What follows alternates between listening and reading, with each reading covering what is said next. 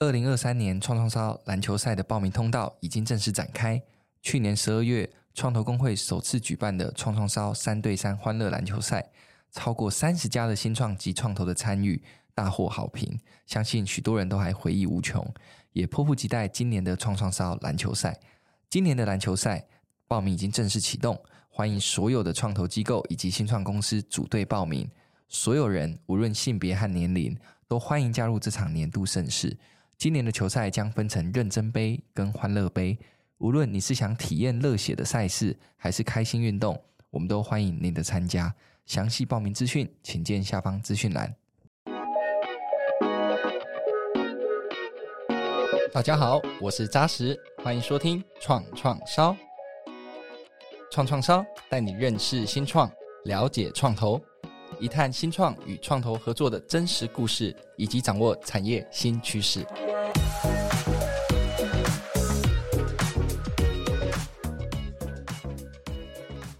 上一集节目，我们请 GoFred 的 Trenton、基石的 TP 以及 Pontry Capital 的 Casey 聊了许多 GoFred 在 Forward 产业里面的革新与成长过程，并且与投资人相遇以及投资的契机。而在这一集，我们将更宏观的从人才、产业前景以及对新创创投，并且对政府的建议来分享。现在就让我们继续听下去。那我想今天这个非常难得的机会嘛，两个投资人跟一个这 portfolio 来，其实我也很希望有一个机会哦，让这个 Casey 跟 TP。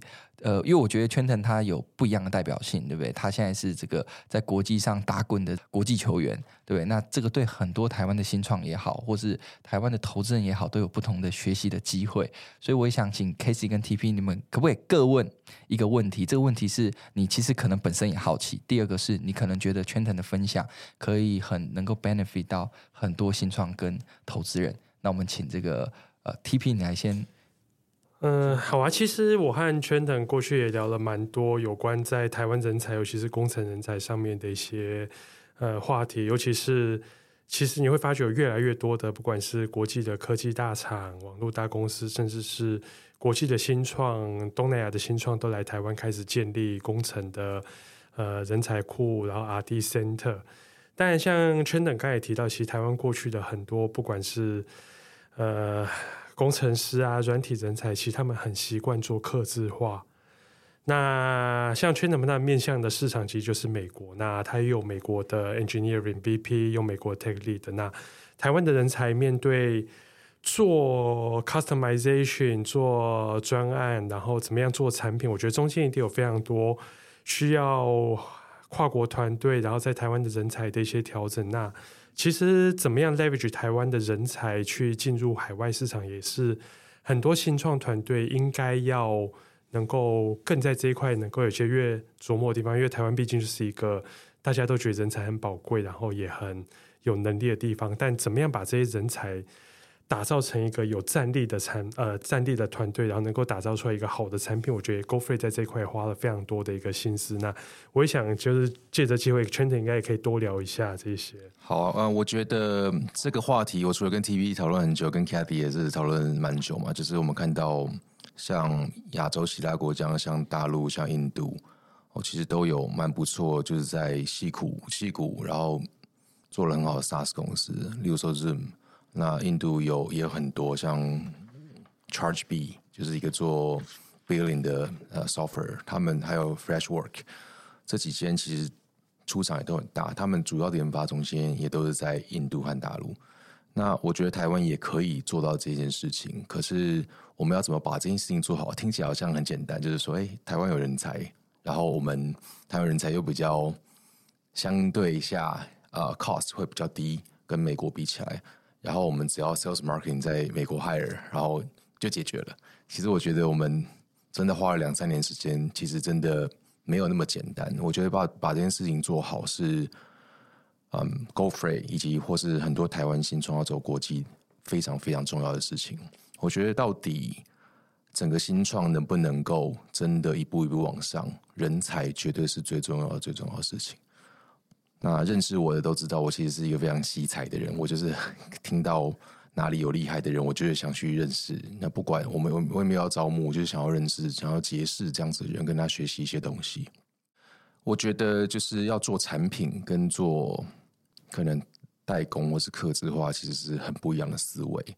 那中间这个 gap，也就是说，新创其实 sales marketing 和 customer success 在面对客户端，他们吸取到的东西，其实要立刻就要 feedback 给 Prada 这边。那 Prada 也要一直站在客户这边学习，怎么去有有有 structure 的去去做这件事情。那我们的 iteration 怎么做？我觉得矽谷最最棒的精神就是 Lean Startup，对不对？我们怎么让每个人其实他们是有这样子的 skill set？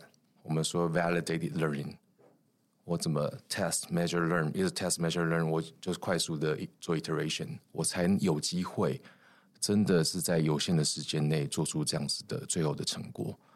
那这些东西是 skill set，而不是说，嗯。台湾企业比较喜欢的，像 top down 说：“哎，你要做这样子，为什么？”而是反而是 bottom up，是说我们每个人在 front line 其实就是最应该要会这件事情的人，他们才是 decision maker。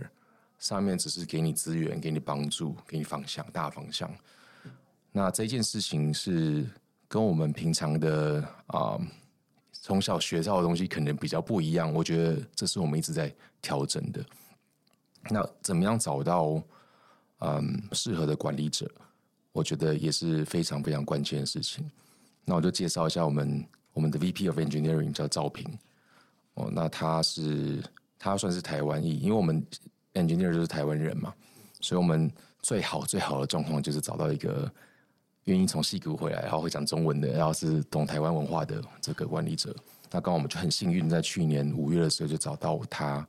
他是高中去美国，然后在西谷待了三十年，哦，所以他是因为私人因素想要搬回台湾，刚好这个 timing，所以我们就很幸运的说服他进来。那进来以后也看到非常非常不一样的事情，很多 engineer 终于知道说，原来真的要去跟客户讲话，跟客户 c o n c o 你才会呃学学到比较快学到一些东西。因为我们常常说哦，engineer 还要晚上去 call，然后然后做我们不擅长的事情，似乎很不很不 efficient。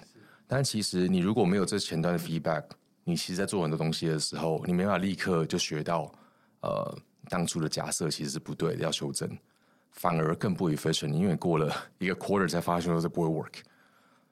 那我觉得真的 product 怎么 design，其实应该是在 product management。带来 business 相关的东西，逻辑相关的东西，design 可能就是 user experience，或是呃、uh, user interface 相关的东西。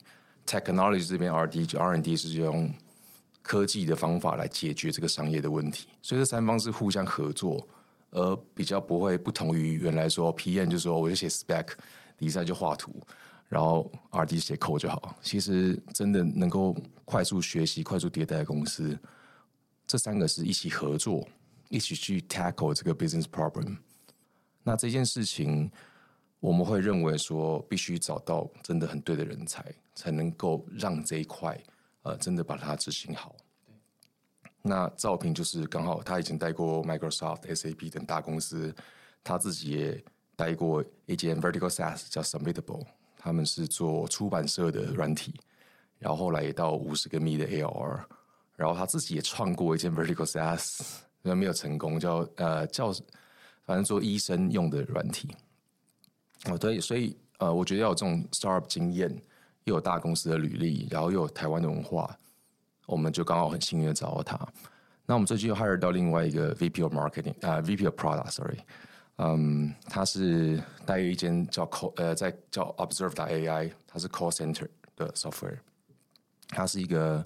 印度裔的 founder 是 YC 出来的，他们这个 Jason 他进去他们公司，在两年多的时间就帮他们从两百五十 KAR scale 到将近二十米 ARR，这是非常非常恐怖的 growth。所以他们在三年内就募了两百米两亿美金的这个资金。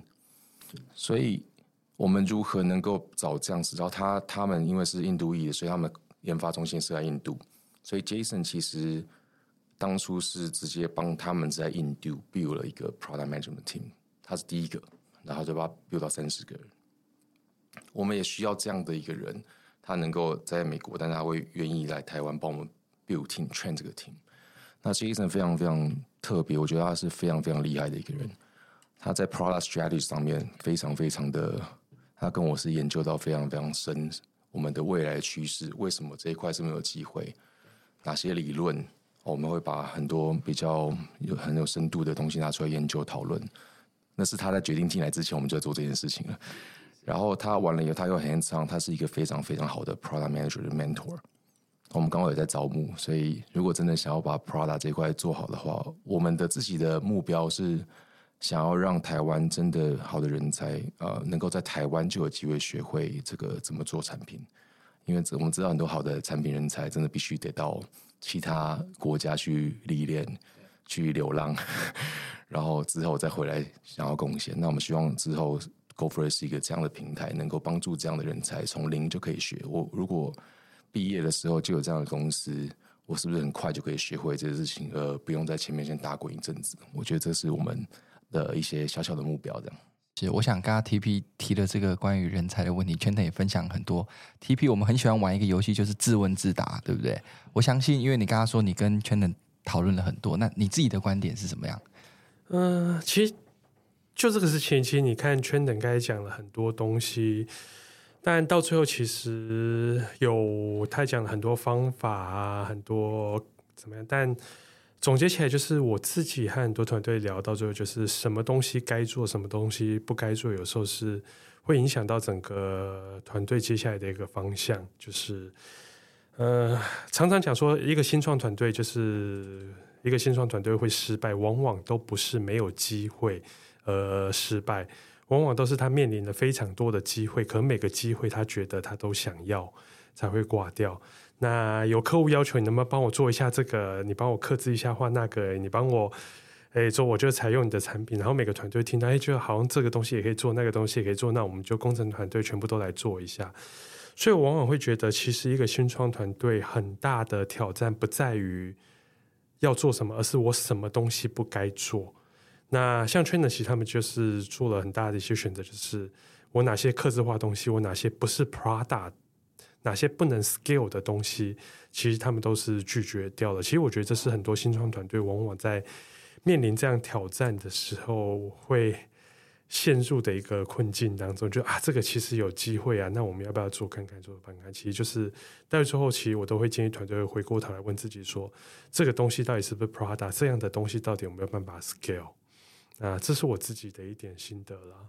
呃，之之前跟一些人交流的时候，就是说，因为台湾的市场没有那么大，蛮多在台湾的这些新创公司，可能在台湾这个市场环境，他在创业的过程中，他的确常常做很多不同的方选，哦，所以他也做了很多不同的客制化。当他做到台湾前几名之后，其实。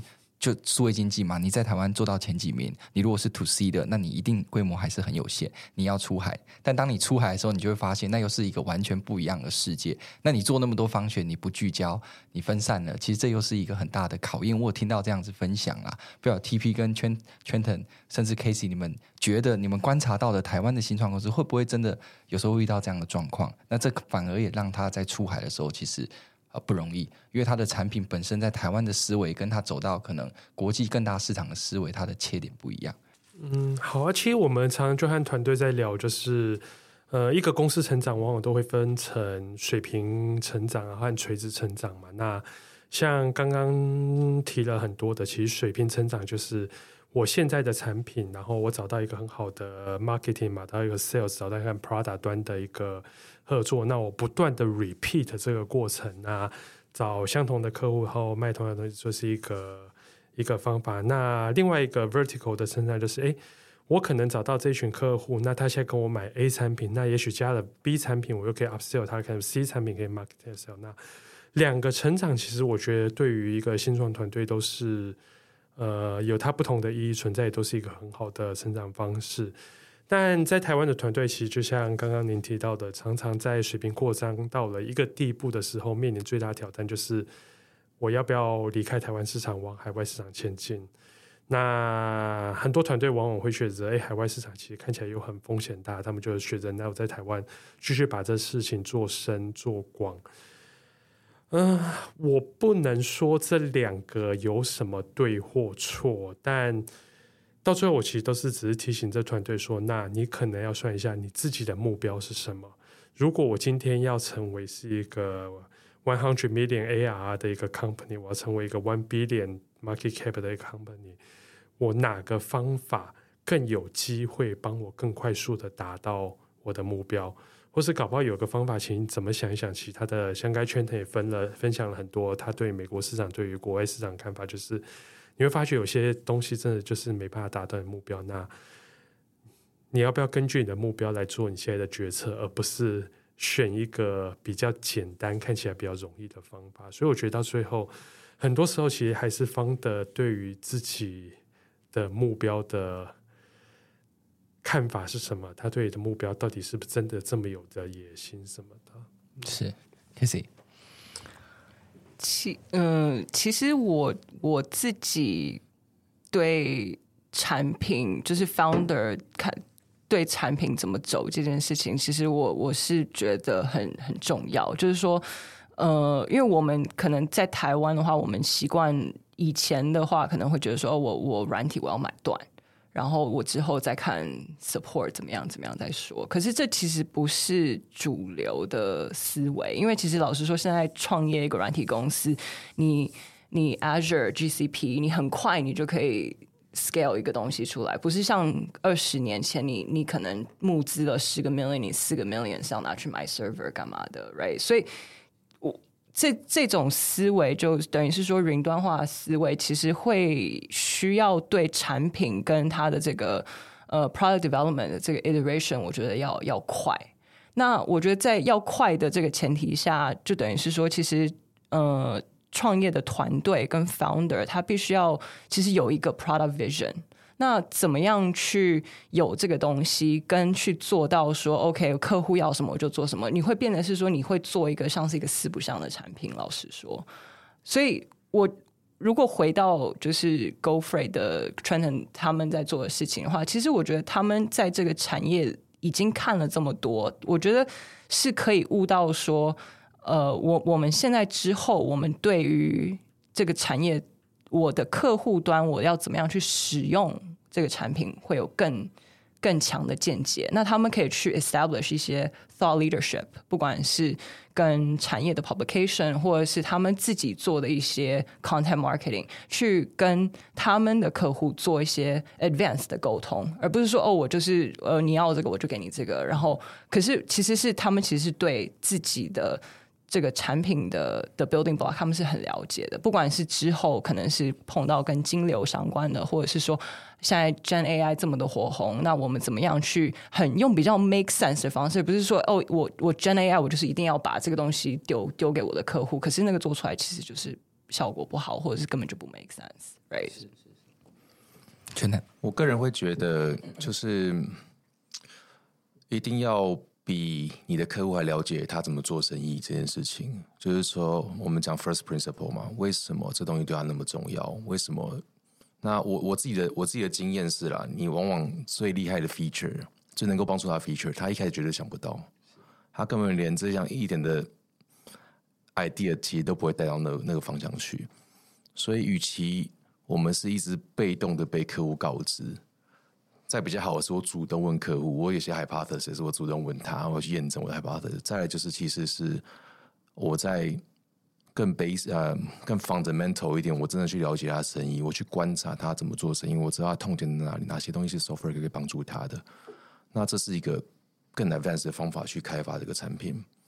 所以，如果你能够帮助，举例来讲，你有个 feature 可以帮助他。突然间，我加了一千块美金，然后每个月多付一千块美金，可是我就可以多三千块美金的 profit，对吧？那就算你有些功能真的很烂，他可能真的想换你的，因为我如果再花两千块加三三千块，我打广告，我有广告的功能。我举个例子，就是 Service Titan，其实他们在大概这个 early stages 就就有一个 marketing 的 tool，他们是他们的 co-founder，一个叫 Vahe，他是。管他们 Prada 的，他就是也是睡在他们的办公室里面，就是听到他说什么电话声一直来，因为他们水电行都是电话接客嘛，对不对？他们到时候就开发了一个是他们自己的电话公司，然后去 check 这些 call，我可以 check 你这些人怎么接单的，然后我可以说我就在不同的 Yellow Page 上面打广告，我知道不同的号码是哪个 Yellow Page 投放多少钱，转过来这边有没有成交，然后可以 check 每个的 conversion rate，每个成本，每个 ROI，我就告诉你业主说，你这个月投资了一千块在这个广告上面，结果你的 profit 是三千块，请问你下个月要投多少？然后他就 profit share。那这样子的东西绝对不是这个客人一开始可以想。可以可以想得到的东西，而是我们真的去观察他们怎么做生意，甚至如果我是他，我要怎么 scale 这个 business？他真的遇到的痛点是什么？你要很深刻的，比客人深刻十倍的了解，而且到时候有很多 option，很多东西可能要用不同的像 rice model 这种方法来评断，说到底什么时间点适合做什么事情，我们才有机会一步一步的真的要往我们下一个 milestone 走。有些时候也要很忍住这个。Opportunity 很大，可是 risk 也不小，effort 也很大。我们是不是在下一个 run 我们再来做都有可能。可是我觉得到最后就是真的要很好奇去了解你的客人，真的在每个 business 的环节遇到什么样的问题，你是不是可以更有 in in 更 innovative 一点，去帮他想说，诶，那如果我这个东西的话，是不是有机会去做一些小小的实验？我我觉得这些是，嗯。接客制化可能就是最一个最就是 sales team 说哦，客户要什么，所以你给我我就 convert 你。但是你可以想象说，如果我有一个很厉害的 feature，到时候真的客户来求你说，哎，我那个东西不要，我你我可不可以用你的产品？那你市场够大的话，你这样才可以做到 double triple revenue。如果你只去接客制化的话，可能到最后就是你，你就是一个你的人要一直 scale，跟着你的，你的，你就要花更多的钱，你是不 efficient，你没有去解决到他们最多的问题，而且会想说他刚刚这四不像。Casey 换你有没有什么问题要提提给这个 Trenton 的？刚刚 Trenton 也有提到过，就是他很惜才这件事情，然后，然后我其实一直很佩服川藏就是在创业这一点是说。他一直觉得说，我要找更厉害的人进来，比我厉害的，就是呃，其实不是那么多的 founder 会觉得说，我要找更厉害的人进来。其实大部分人可能他觉得说，我要找可以帮我 execute 这件事情的人就好了。那呃，所以也有提到，就是说从戏骨延揽很多厉害的人才。我有一点点想要为其他的创业家在台湾的发问，就是说你是怎么去说服？这些更厉害的人，其实也有很多外国人的面孔。现在在你的 C-level suite 里面，都是呃 CPO、呃 CSO 这一类型的人。怎么样去让呃让他们觉得说，OK，我我愿意来？有没有什么很比较呃 hands on 的一些一些建议？是长得帅可以吗？会打球可以吗？这个 list，其实我觉得聪明的人都会观察你。因为你在 interview 他，还是 interview 你嘛？因为越厉害的人，他肯定有超多 job offer。对。然后每个公司都比厉害的。对。那我最近找这个 Jason，我们的 VP of Product，其实他到时候就换他 interview 我说，你自己可以描述一下个人你的成长的曲线是长什么样子？是是是。对，因为毕竟我们一开始 bootstrap，为什么你一开始成长那么缓慢？然后因为他他要找一个啊火箭进来，对不对？那很多火箭的机会在外面，他也知道这个。市场是好的，机会是多的，可是到最后他们可能还是觉得说，到最后就是 founder CEO，到底你的、你的、你有没有一直在努力突破自己的天花板，一直在成长？这样子你也可以呃帮助他们成长，可以带给他们更多资源。所以我我其实，在找人的时候，我永远都知道说，嗯，一定要比我厉害十倍、一百倍，我们才有机会去做到这样子的一个事情。那我要修正一下，说戏骨我们找很多人，可是我台湾也找到很多 talent，是真的有这样子的 potential。我们的 head of sales 就是一个台湾人，我觉得他非常非常有潜力、天分，而且非常非常努力。然后我发现真的很好的人才进来都比你还努力，然后我们就互相比努力，这样。只是大家都很想要解决这个问题，我觉得那个好奇心、那个那个 drive 是完全不一样的。那再回到那个问题，其实我后来说，就是越越走后面越累，越越难，就是因为这样子。因为我要怎么想办法让他进来？我们我透露一下，就是说后来我们找这样子的 VP，其实都是用陌生开发，用 outbound。是我们另外一个投资人 Jeff 教我的，然后我们就把它整个变成一个方式，我们怎么样去 filter 他们 LinkedIn 的 criteria，然后怎么把它 import 到 email 进去，然后我用有的 email 去做，是当 sales 在做 c o l out 榜然后他们其实回复率是不低的，但是他们平常可能真的没有在找工作。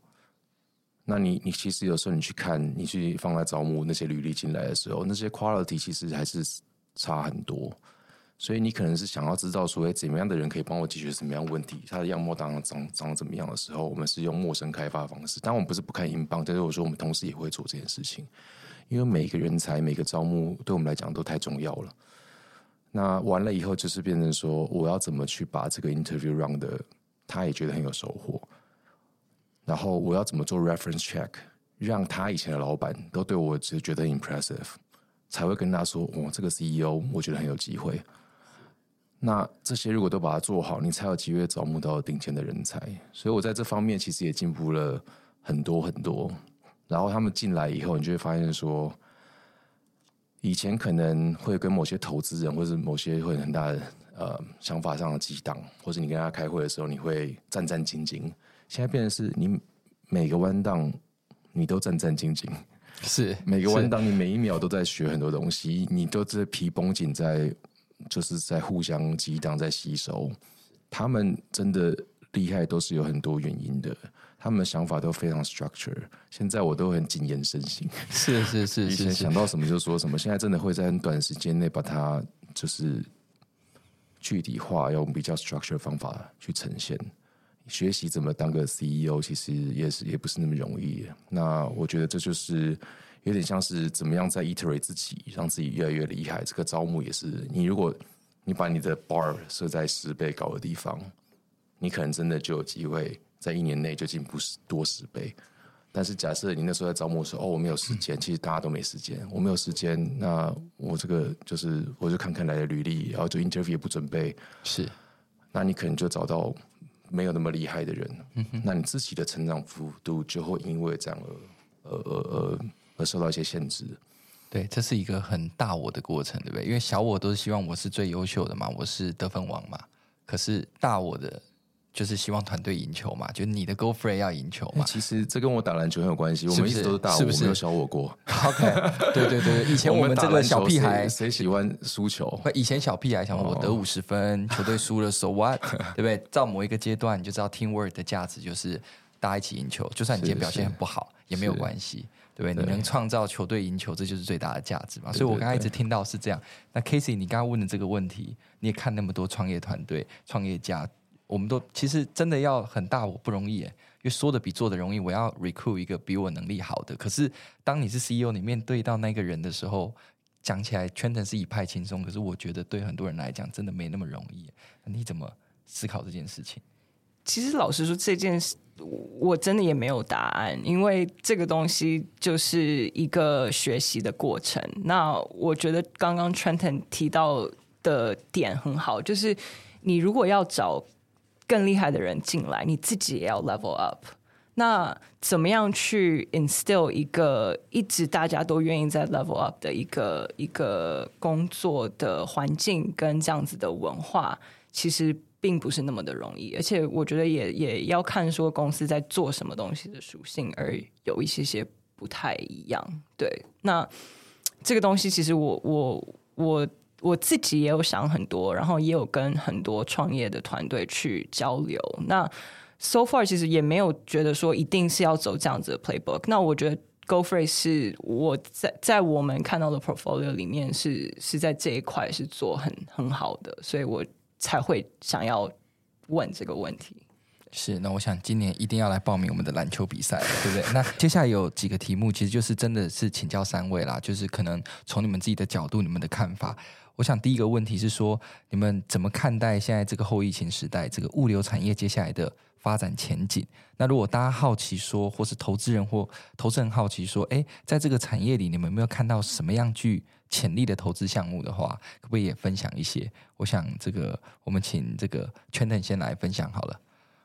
好，我这边刚好有手边有一个这个独家，独家的不是独家，不是他们有个。二零二三年 Cloud 的 report 就是来他们在分析说，嗯，现在目前投资人的情绪分数，我要投哪个哪哪个产业？是。好，那我大概讲一下，他们有分数的，有分数的，有分数，有。OK，然后满分是一百，AI 目前还是冠军，就是七十五分。哦，七十五分就可以当冠军了。对对对对对，因为现在大家投资情绪都不是那么高涨。是是是是。然后第二名是 Supply Chain Software，是六十分。第三名是 Vertical SaaS，是五十分。我要讲这样也是 promote 一下 GoFreight，其实在前三名都有，结果第三名还不及格，好不好？才五十分而已。但是我我觉得台湾团队也很少能够找到一个机会是前三名都跟你有关系的一个赛道。是。那呃，我们讲 AI，当然 AI 我们不是我们一开始的初衷，可是现在 Virtual AI 是很很大家很很关注的，因为 Application side 其实是最重要的。你一个 Vertical，你的 Data Model 的 Training 其实是相对下是比较 make sense 的。现在有可能更早就好的应用出现，所以这肯定是我们未来一个很很重要很重要的一个方向。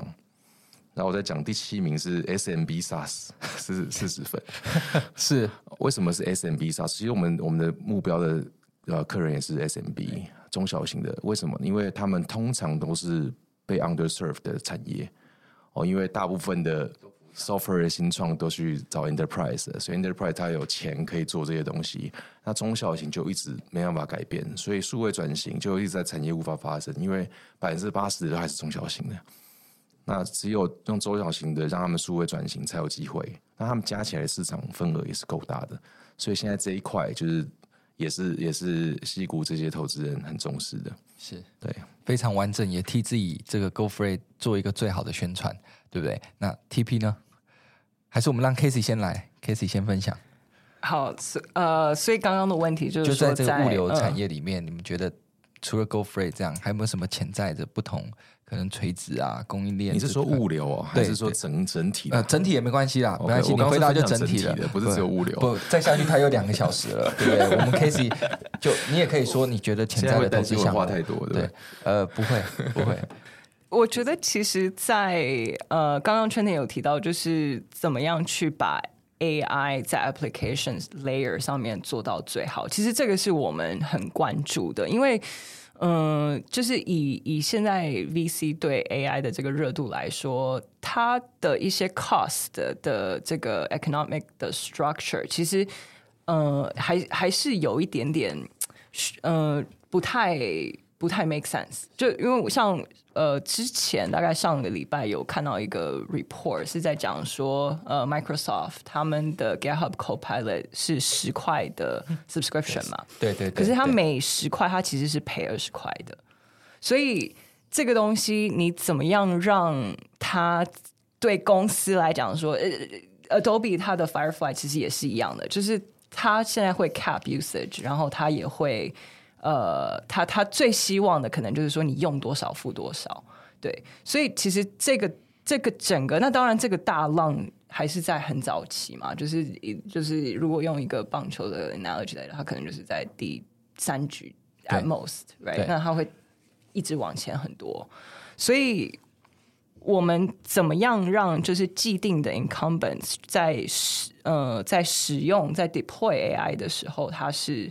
Make sense 的。那像在 freight 的话，其实可能也会有就是比较 AI 用用呃 generative 的方式去去 get quotes，或者是说 tracking，然后或者是说把像像我们之前有讨论过像，像呃纸张的 OCR，那怎么样去把它的一些很多呃 information 直接 extract 出来？那这些的。不一定要用 AI，其实这些就是一些基本的 data algorithm，其实就就做出来。可是你怎么样去包装，让他觉得让让客户觉得说，哎，其实这个我愿意付更多钱，我愿意就是我我就刚刚提到的，譬如说我我一千块，我得到三千块的这个这个 value。所以这个我觉得在 value extraction 对，就是所有不管是 vertical SaaS enterprise SaaS 在 application layer 上面这个这一层，其实是一个很重要的一个。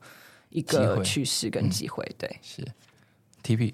嗯，其实刚刚也提了很多了。那其实不管讲 AI 什么，其实你会发觉，呃，现在缺工的问题在全世界看起来是越来越严重，每个行业都有找不到人的问题。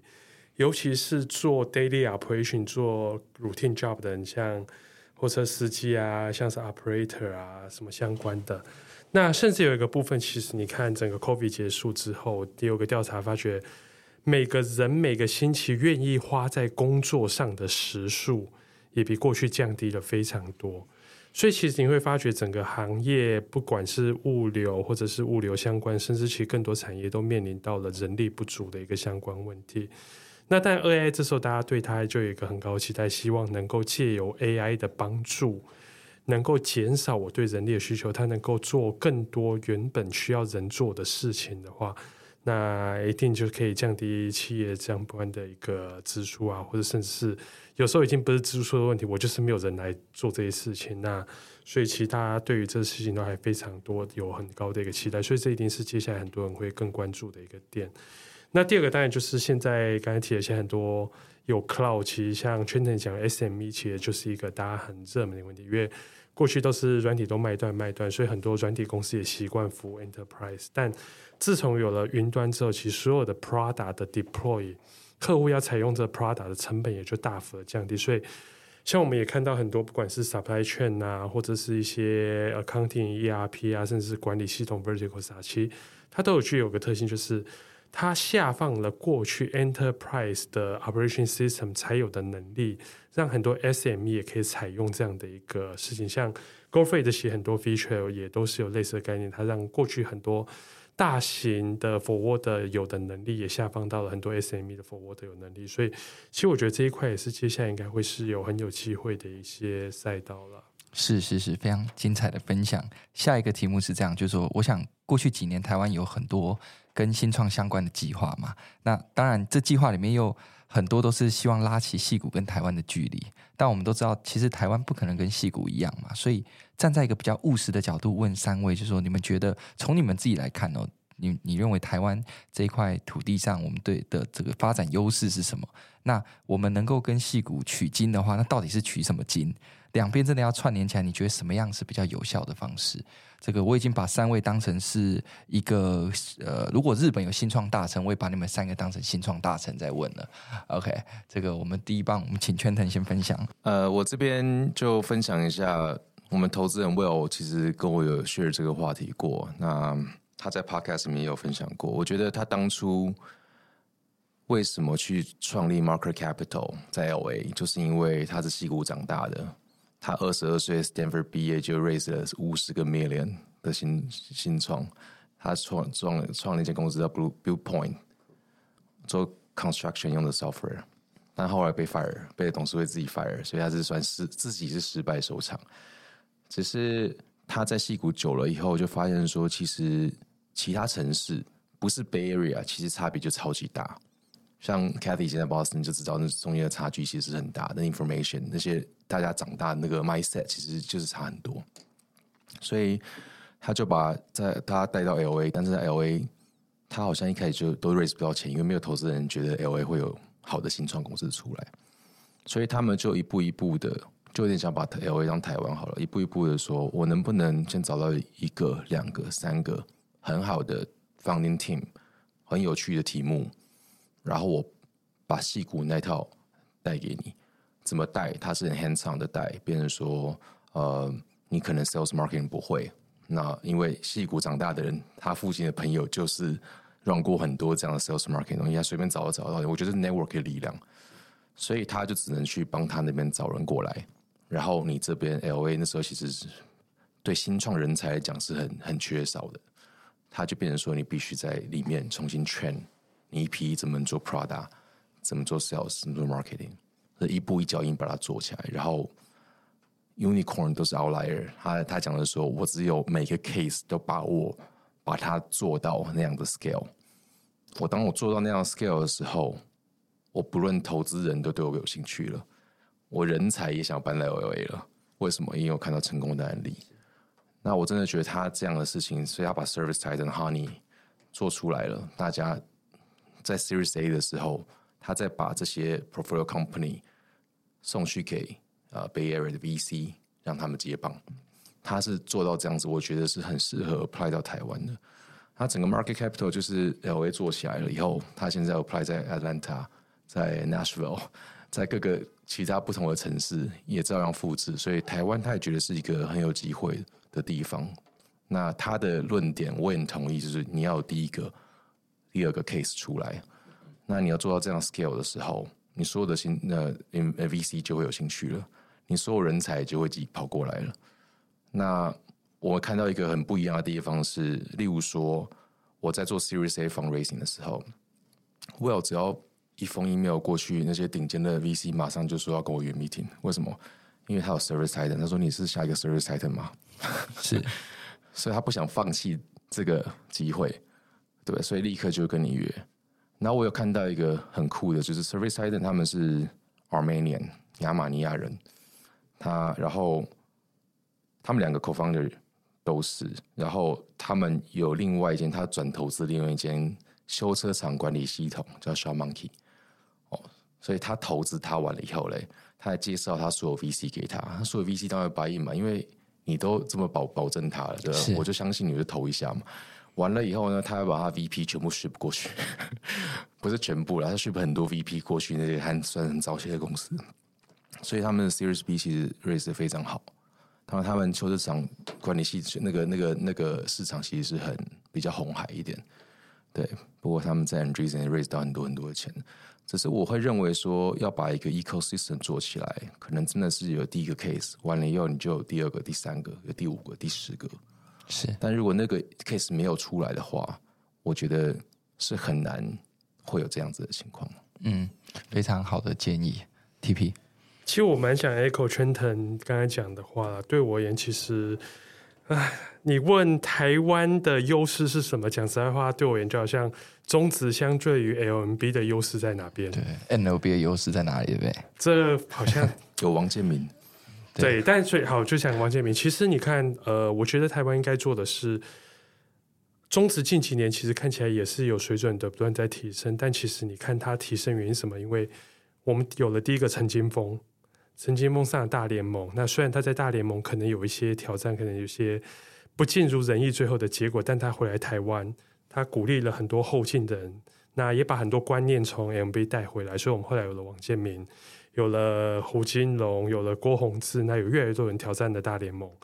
那这些人在大联盟有些发展的不错，但有些人也可能不尽如人意回来台湾。但其实你在这个过程当中，就如同圈子讲的，我们有第一个 case 之后，他可以把更多的眼界、更多的 know how、更多的不一样的 mindset 从那样的一个地方能够带回来台湾，那才有办法让台湾的整个 ecosystem 才变成一个更正向转动的一个地方，才会有更多的人才想要加入，更多的资金、更多的 resource 进来这个地方。所以我觉得，其实台湾要做的。不是一味的想我们怎么样要和戏骨一样，那而是说我们能不能有第一个 showcase，我们能不能把更多的 know how、更多的呃眼界，甚至是 peer 的 networking 能够有好的连接，要能够来带回来台湾，我觉得这会是对台湾一个更可能是更有效率的一个做法，是是更务实又更有效率的建议，Casey。我觉得刚刚 Trenton 跟 TP 其实都分享的很好。那就是如果是 extend 他们刚刚讲的话，就是说，我觉得要怎么样第一个，然后那个第一个要够大。我觉得其实这个是一个很很。重要的一个点就是说，这个 winner 要够大，他才会母鸡带小鸡的生出其他，把我们这个 founder flywheel 把它做起来。所以，其实如果你去看像矽谷或者是说 Bay Area，它的这些大的软体公司，其实它都是有迹可循的。我们就用 Salesforce 来讲好了。其实 Mark Benioff 在开在创办 Salesforce 之前，他是在 Oracle 做了十三年。那其实从 Salesforce 出来的有另外一家公司，它叫做 Viva Systems，它也是一个三百亿美金上市的公司。那那个 founder Peter Gassner，他呃也也是在 Salesforce 做，然后他发现说，哎，为什么 Salesforce 都不太管一些比较 regulated industry 的 CRM？就是所以他做的就是我就是做一个客户管理系统，可是我是做给呃。药药厂、药商，这呃，就是就是 FDA 管管比较多的这个这个这个客群。是 Vertical SaaS 的偶像，他好像只花了一百万美金就上市了。对，他募非常少的钱，他募了四百万，然后后面三百万我没用到。对，然后他公司现在也是就是就是 thirty thirty billion 的一个市值。那呃，也有提到 Zoom。Zoom 其实 Eric Eric 原他以前是在 Cisco Web Cisco 并购 Webex，然后他看到了这个机会，然后他他他呃才创办了。那那时候他其实有跟 Cisco 提说，哎，我做一个比较简单简易版本的这种这种这种视讯系统，有没有兴趣？Cisco 跟他说 No。然后等到他自己跳出来，他们呃他的前东家反悔之后，都已经太晚了，因为他那时候已经都募了。两亿美金之类的，对，所以其实我我觉得我们不是要去把哪里的 ecosystem 放到台湾来，而是说我们要怎么样走出一个自己的路。但是有学习的方向，我觉得还是一定还是有。那呃，老实说，就是说要语言啊什么这些，其实我觉得都都都是老生常谈，就大家都讲好多好多了，只是说。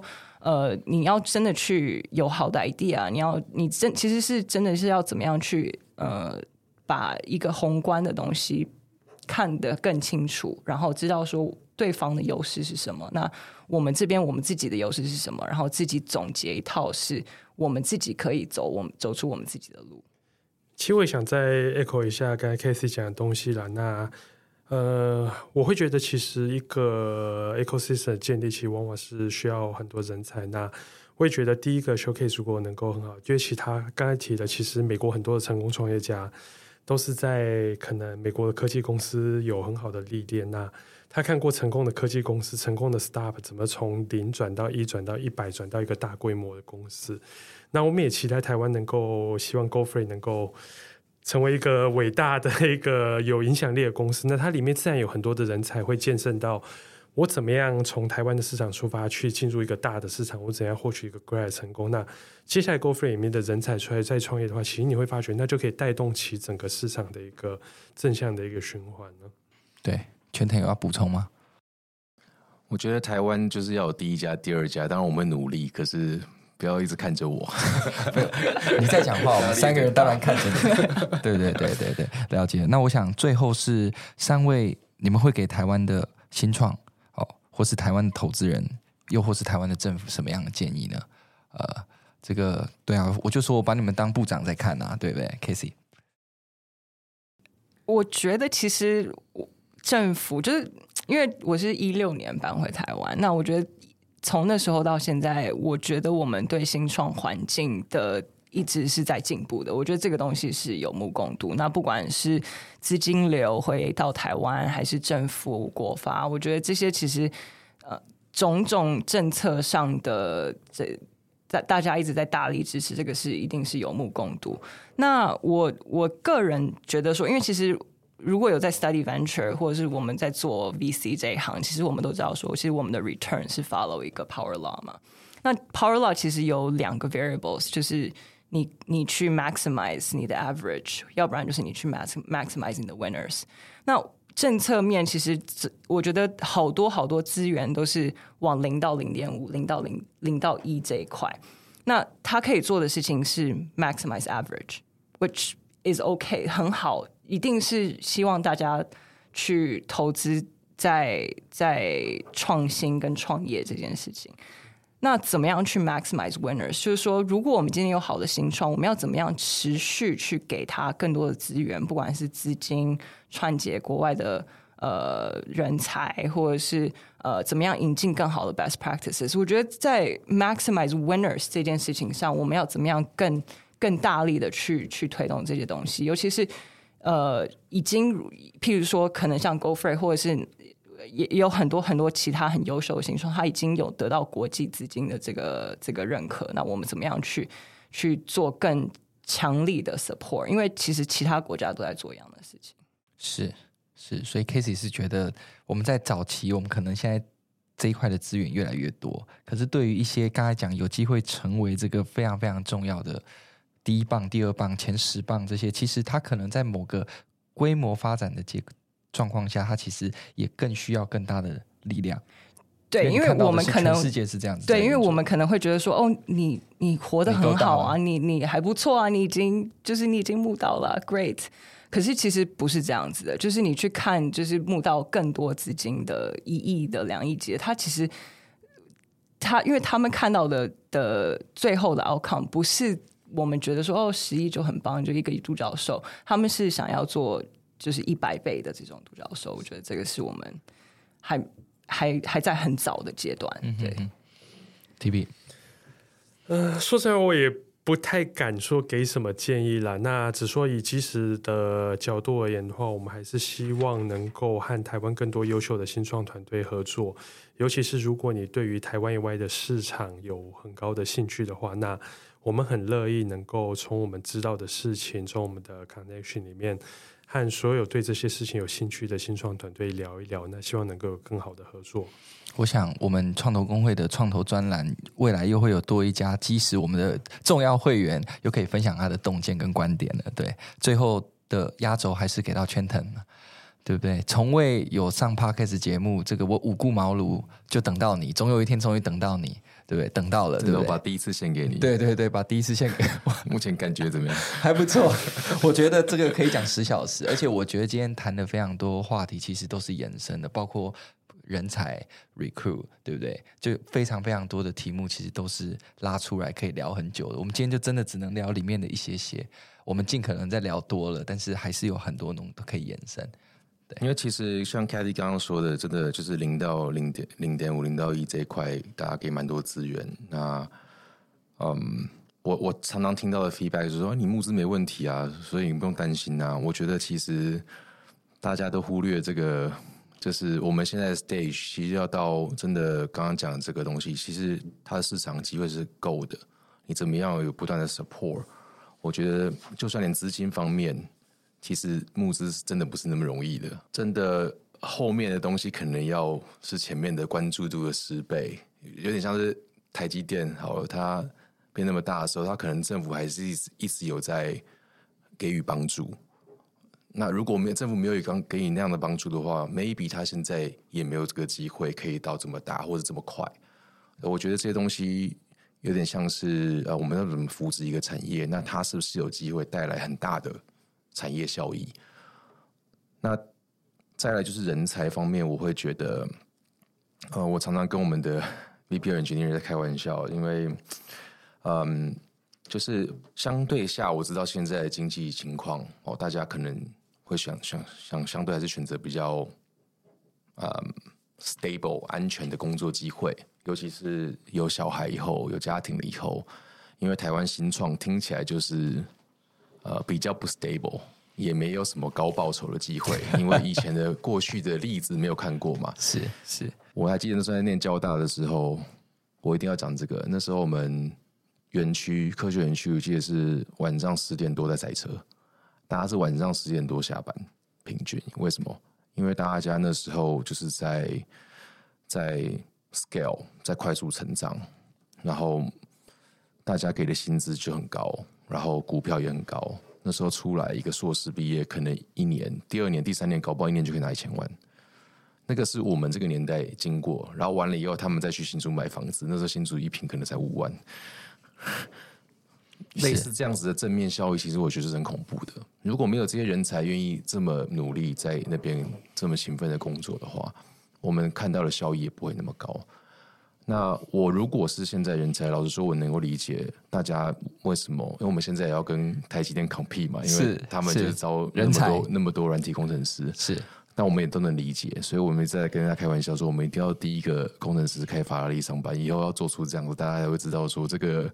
这个是真的有机会啊，可以有像以前那种感觉，我们以前年代那种感觉是诶一夜致富或是怎么样。当然这是我们的一个梦想，那也希望说哎有一个团队做成了以后，以后团队也不会那么辛苦，因为大家知道说这条路是通的。是，所以我觉得后面这个 stage 真的也是很重要很重要。然后再回来，我觉得零到一零零到零点五这一块，我有一个比较不一样的观念，就是。不知道能不能政府有政策可以鼓励大家去 tackle global 的 problem，就是我觉得这件事情还蛮重要的，只是要怎么做到，其实 maybe 嗯还是要能够有一些可能 organization 或是怎么样去带大家去认识一些国外的一些机会或是什么的，或是能够好的交流，是帮助这些 founder 这些有 talent 的 founder 他们。他们可以去找到这样的机会，或是更有机会去在那个地方生活。是，我想非常非常感谢我。我最近常不管主持演讲，我都说二十年前、三十年前投了台积电，今天我们这把一家台积电这 power law 完整展现，对不对？一家的这个取决于国家资本市场的运作，对不对？那我们二十年后、三十年后的那个时候，不就是现在这些新经济的这些新创公司？那包括我们今天讨论零到零点五、零点五到一，甚至医药到一百这个过程当中，其实。有非常非常多不同的挑战，最后也讨论到这个 ecosystem。我觉得大家都今天三个呃精彩的呃分享，都让我们大家可以有更多的讨论跟显示。今天这一集特别不一样，大家都是第一天可能 day one 就在思考。就是国际战场，所以大家带回来的想法，其实发现说，人才就是国际流动的。我们好像不应该一直觉得我只投台湾公司，我只觉得你一定要跟留台湾，而是说让他走到国际圈层间回来，他有更大的这个能量，也许让未来的这些后起之秀都可以在前辈的带领之下有更多的成功的经验。刚刚也讲了很多这些案例，所以我觉得我们这个小国大战略，我们怎么去思考？我觉得今天。啊，从圈层的公司到了这个基石，到了 KC 的公司，大家有很多基本的认知。到后面，我们再谈更多大格局的东西。所以非常感谢今天三位到我们的节目。这个我们这一集非常非常的呃精彩，对我自己大概会听十几遍吧。对啊，再次谢谢 Trenton、TP 跟 KC。那未来我们还有很多精彩的节目，我们创造节目下集再见，拜拜，谢谢，谢谢，谢谢，拜拜。